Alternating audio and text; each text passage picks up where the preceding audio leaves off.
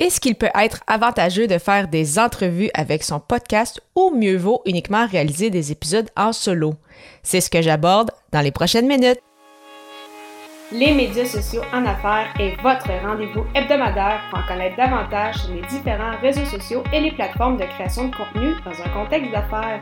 Chaque semaine, je, Amélie Delebel, répondrai à une question thématique qui vous permettra d'appliquer concrètement ces conseils pour votre entreprise. C'est parti!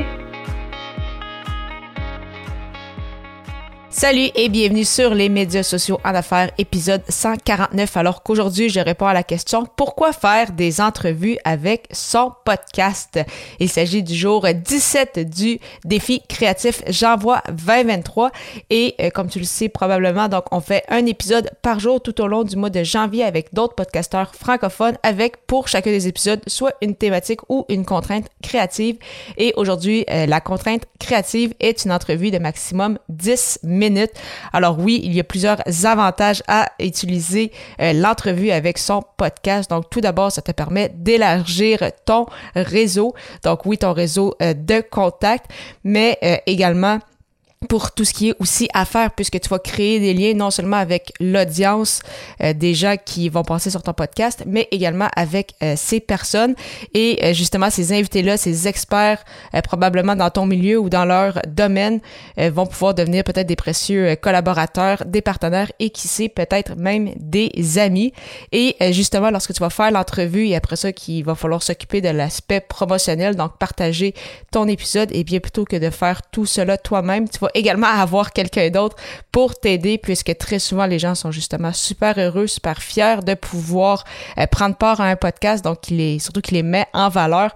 Donc ils vont vouloir bien évidemment partager ça à leur réseau et euh, par biais ça va te permettre justement de non seulement oui avoir plus de vues, plus de téléchargements, mais aussi te faire connaître par une nouvelle audience qui a des bonnes chances d'être euh, de, ressembler du moins à la tienne.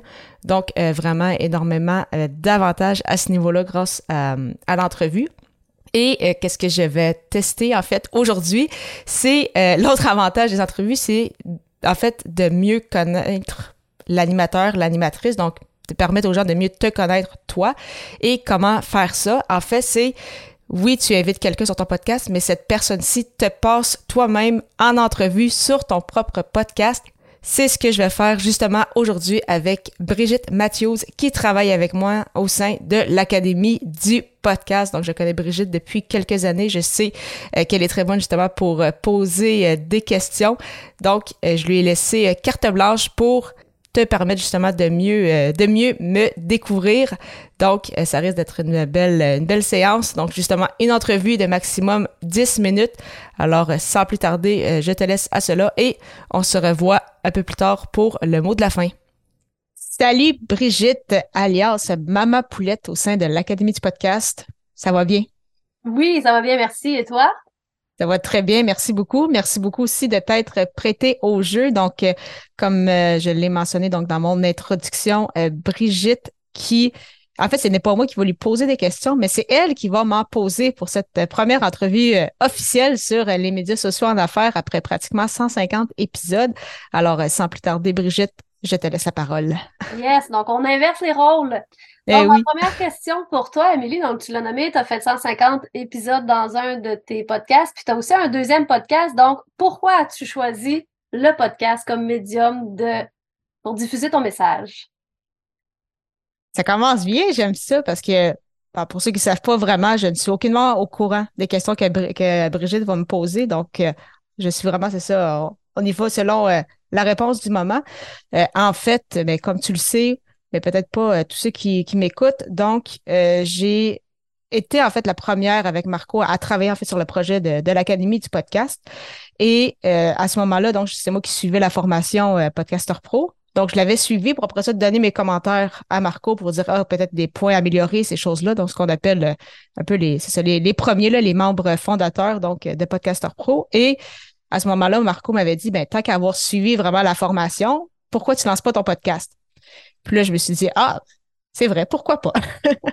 donc, c'est vraiment juste parti sur euh, bah, c'est vrai, j'ai suivi une formation rendue là, je précise voir qu'est-ce que qu'est-ce que ça donne. À ce moment-là, j'étais beaucoup plus dans le blogging, mais à force justement de lire sur euh, le monde du podcast, donc là, pour remettre en contexte, on était à l'automne 2018. Je voyais, c'est ça, qu'il y avait quand même il y avait de quoi faire avec le podcast. Je voyais que ça allait être l'avenir au niveau de la création de contenu. Puis, je faisais aussi un peu de radio à ce, à ce moment-là à l'université. Donc, c'était comme un peu me permettre de continuer cette, cette passion-là. Donc, je me suis dit, ah, ben pourquoi pas, on va essayer ça, le podcast. Et c'est là que mon premier podcast a été lancé. Donc, tout juste au début de l'année 2019, athlète entrepreneur. Et par la suite, ce podcast-ci, euh, début 2021, donc euh, deux ans plus tard, et c'est ça, quatre ans plus tard, euh, plus de 300 épisodes à mon actif, donc ça, ça va vite. Et on est content que tu aies continué ce projet. Ma prochaine question, dans ton autre podcast qui est Athlète entrepreneur, donc athlète, donc tu aimes le sport. Oui. C'est quoi ton sport préféré? Pour regarder? Pour regarder. Ça tombe bien, ça va être euh, justement le, le sujet aussi d'un des, des, épisodes qui s'en vient. Donc, euh, je vais ah! expliquer un peu plus en détail, mais un sport que j'aime beaucoup regarder, si on parle à la télévision, c'est le hockey. Donc, euh, j'ai commenté énormément de, de matchs aussi de, de, différents calibres dans les, dans les dernières années, dans une autre vie. Mais un sport qui est peut-être un peu méconnu aussi au, au Canada, ben, en fait plus au Québec, c'est le basketball en, en vrai. Voir du basketball en personne, c'est vraiment une expérience unique qu'on retrouve même pas, je trouve, au hockey. À part peut-être au Centre Bell, parce que, bon, pour ceux qui ont déjà vu un match à Montréal, c'est l'ambiance est assez, euh, est assez imbattable. Mais pour avoir vu des matchs de basketball à New York, donc les, pour voir les Knicks, euh, au TD Garden à Boston pour les Celtics, euh, ça a été vraiment des matchs incroyables. Les Sixers aussi à Philadelphie. Les fans à Philadelphie sont assez particuliers. C'est assez intense comme, comme ambiance. Mais vraiment, voir du basketball en vrai, c'est, c'est impressionnant une expérience à vivre peut-être pour ceux qui l'ont pas vécu. Mm. Et le sport que soit tu as ou que tu voudrais pratiquer.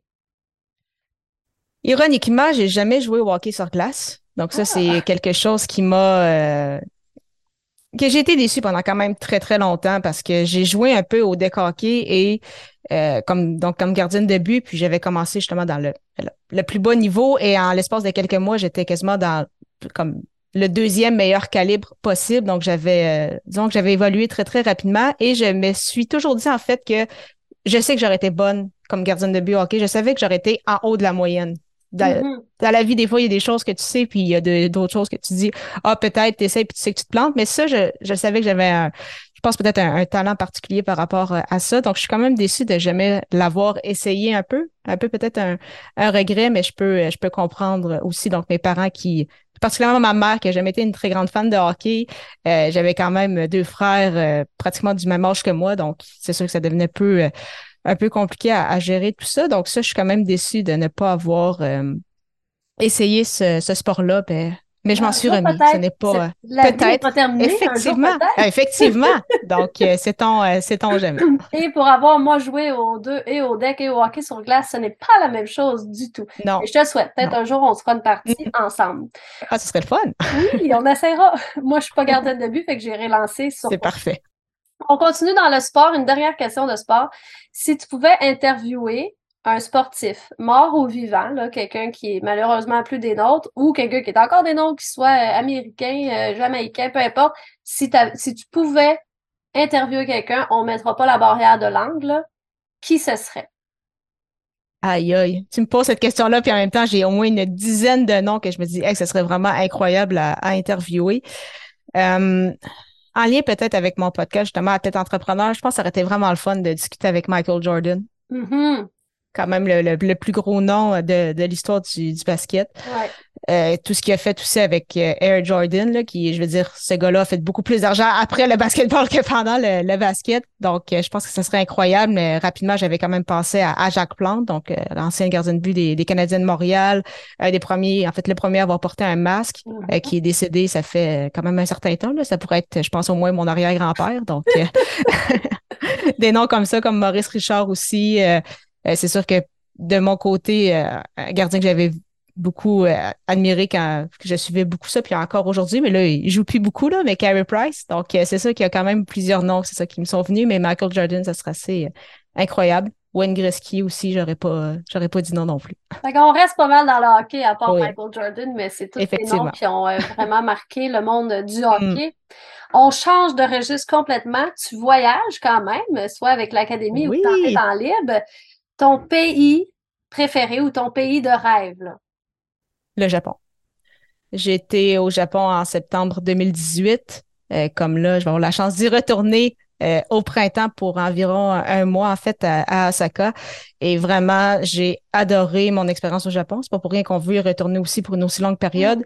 Et le plus euh, le plus drôle là-dedans, c'est qu'on a reparlé justement avec mon copain très récemment. C'est au départ, c'est même pas au Japon que je voulais aller en septembre 2018. Donc, pourquoi à ce moment-là, c'est que je venais de terminer mon, mon baccalauréat et je m'étais toujours dit, je vais retourner en Europe, voyager justement un mois, retourner en France, aller pour une première fois en Allemagne. J'avais ciblé différents pays.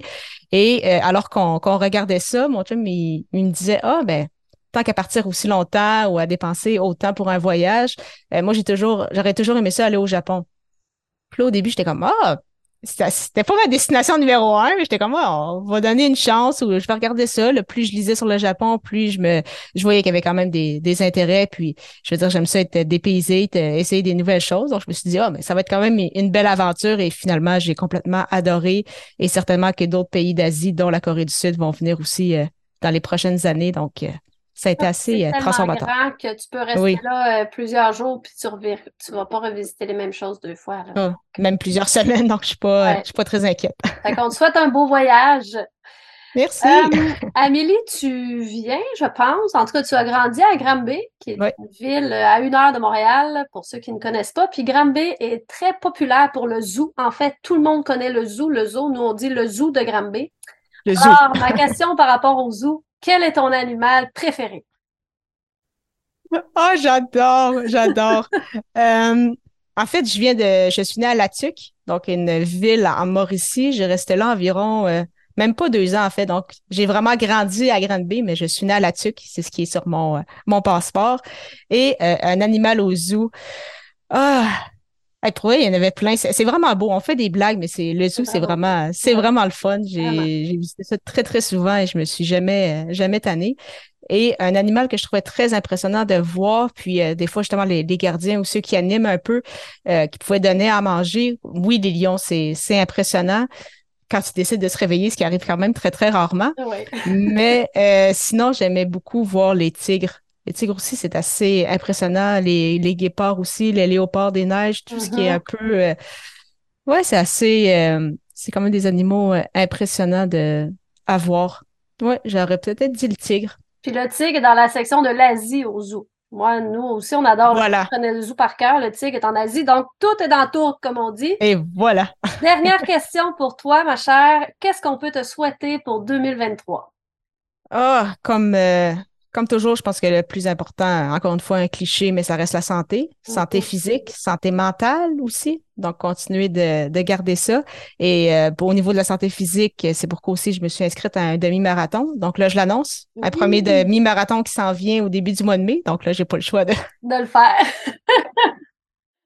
En souhaitant que tu aies bien apprécié cette entrevue, une première sur les médias sociaux en affaires, mais certainement pas la dernière. Donc, j'ai bien aimé cette expérience et j'espère que toi également. Ça donne envie de recevoir des invités pour un épisode futur, donc à suivre à ce niveau.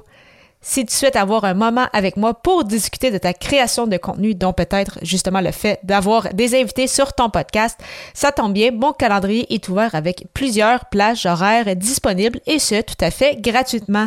Pour prendre rendez-vous, simplement te rendre au amidelebel.com baroblique consultation. Je te retrouve dès l'épisode 150 alors que le sujet sera Pourquoi avoir une routine avec sa création de contenu. Un épisode spécial à ne pas manquer. Au plaisir!